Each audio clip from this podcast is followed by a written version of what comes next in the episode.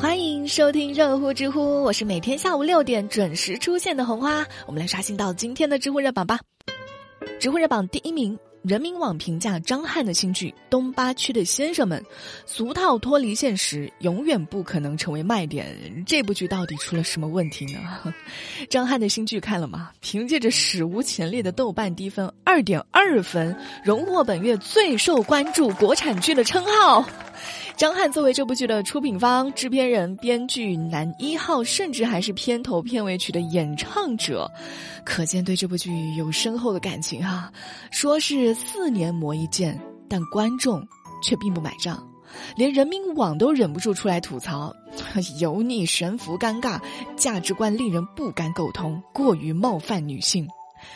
实话实说，红花只看了一点点的片段。先不说这价值观的问题吧，你就说这部剧的整体的审美也太落后了吧哈！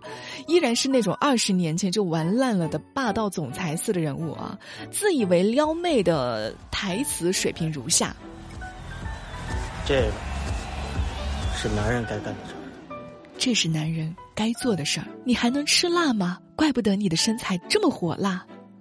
剧中的这个人物呢，跟不用上班一样啊，天天去酒吧，还有诸多的陈年老梗，每一部的剧情发展都在观众的意料之中。比如说，张翰醉酒之后必然要进错房、躺错床，而跟他盖着棉被睡觉的必然是女主。女主摔倒之后，要么就摔在张翰的胸肌上，要么两个人就一定要亲在一起啊！你说这么狗血的桥段，都是我小学看的了，现在小学生都不看这些了。可能他们当初的自我定位就制作一部让人吐槽的电视剧，嗯，管他是靠什么红的，黑红也是红嘛。有人吐槽就意味着有人看啊，有人看就有流量就有钱，这不就是市场的自然规律吗？但就像人民网所说的，俗套、脱离现实、故意博眼球这些，永远都不可能成为卖点，也不能成为卖点。我觉得作为内容制作人呢，还是要有一点良心哈，自己良心上过得去，真正的去创造一些好的作品出来。这一部部烂片搞得我对现在的国产剧都失去信心了。来说一说吧，你们迄今为止看过的最难看的电视剧是什么？在评论区跟红花说一说呗。知乎热榜第二名，男生校裤画红蜘蛛，号召停止经期嘲笑。九月九号，在重庆有一位男生叫方同学，他在学校就偶遇了一个女生，生理期不慎弄脏了衣服，被不少的同学嘲笑了。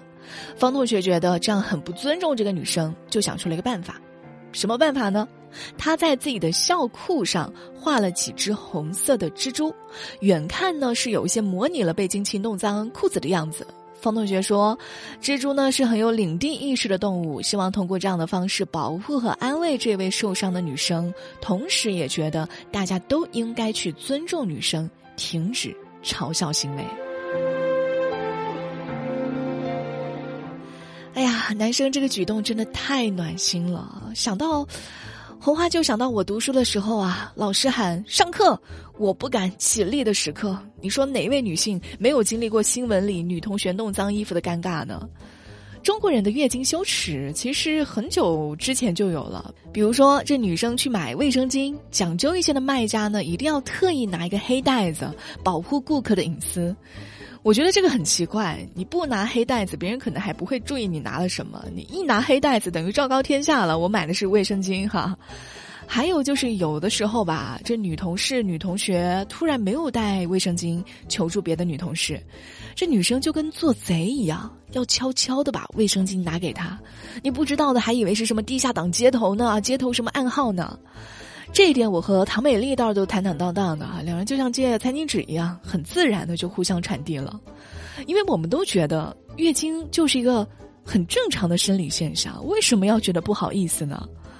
所以学校一定要重视性教育，对正常生理现象的嘲笑，不仅是个人素养的问题，更是对于性恐惧的直接的表现。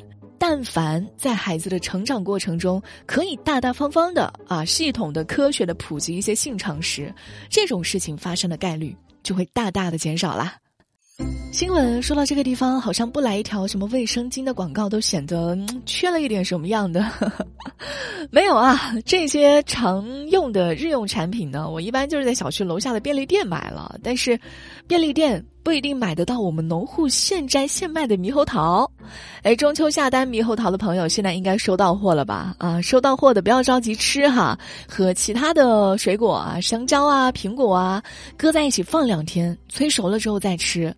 红花在这里也是良心保证，真的很好吃，很新鲜，而且每一个果子的大小都很均匀，酸甜度也刚好。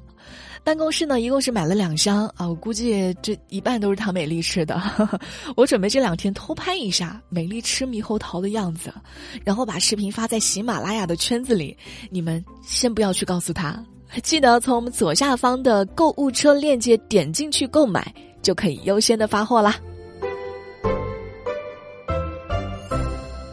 知乎热榜第三名，自驾阿姨苏敏出走两年后首次回家。或许你还记得两年之前，五十六岁的郑州女子苏敏逃离婚姻生活的故事。一个人一辆车踏上了自驾的旅程，引发了众多网友的关注。两年的时间呢，苏敏自驾了八万多公里，游历了国内十多个省份。九月八号，苏敏发布视频说自己要回一趟家，和家人们共度中秋。这个也是她出走两年来的第一次回家。真的是好久没有苏阿姨的消息了哈，今天才知道她这两年原来一直在路上，我非常吃惊，我以为她旅行只是一阵子，我没有想到出走了两年。她出走的理由也很简单，因为她觉得自己一辈子都在照顾家庭，却好像得不到来自家庭的关爱。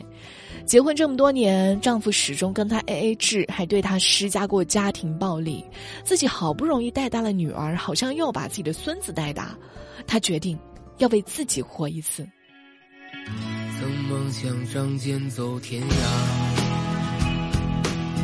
看一看世界的繁华。我还记得我第一次看到苏阿姨的这条新闻的时候，真的特别的感动。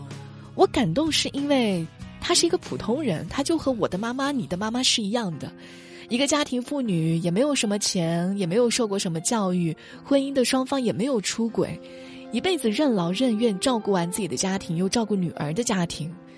这样一个婚姻完整的、优秀的母亲，在任何一个道德卫士的眼中，都是一个完美的中年妇女的形象。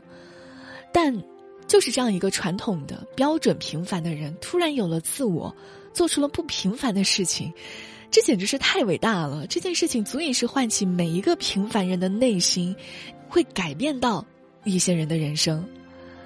苏阿姨说：“天气转冷之后，想要去温暖的南方走一圈。”也希望苏阿姨新的旅程顺利，也希望所有困在生活里的人都足够的勇敢。好了，今天的热乎知乎就到这里，我是红花，明天的同一时间我们不见不散，拜拜。